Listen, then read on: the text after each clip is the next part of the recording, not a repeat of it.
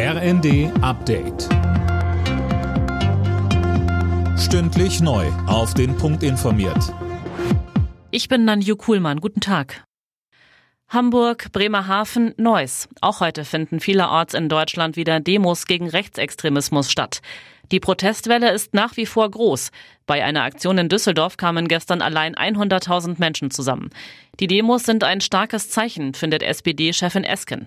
Viele hunderttausend, ja Millionen von Menschen gehen jetzt auf die Straßen, Menschen, die bisher keine Veranlassung gesehen hatten, demonstrieren zu gehen, um deutlich zu machen, welche Gefahr der Vormarsch der Rechtsextremisten für unser Land bedeutet. Und bei aller Sorge, das gibt mir Hoffnung.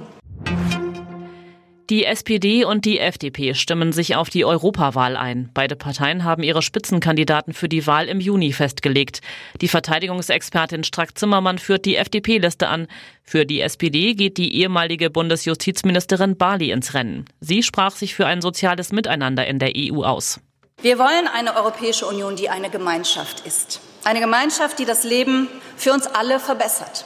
Und dazu gehört ein Wohlstand, von dem nicht nur wenige profitieren, sondern alle.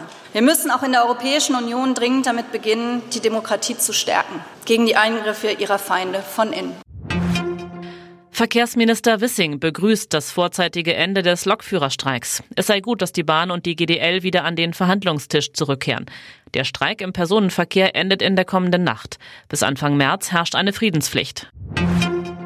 Zwei Klimaaktivisten haben die weltberühmte Mona Lisa im Pariser Louvre mit Suppe beworfen. Beschädigt wurde das Gemälde nicht, es ist durch Panzerglas geschützt.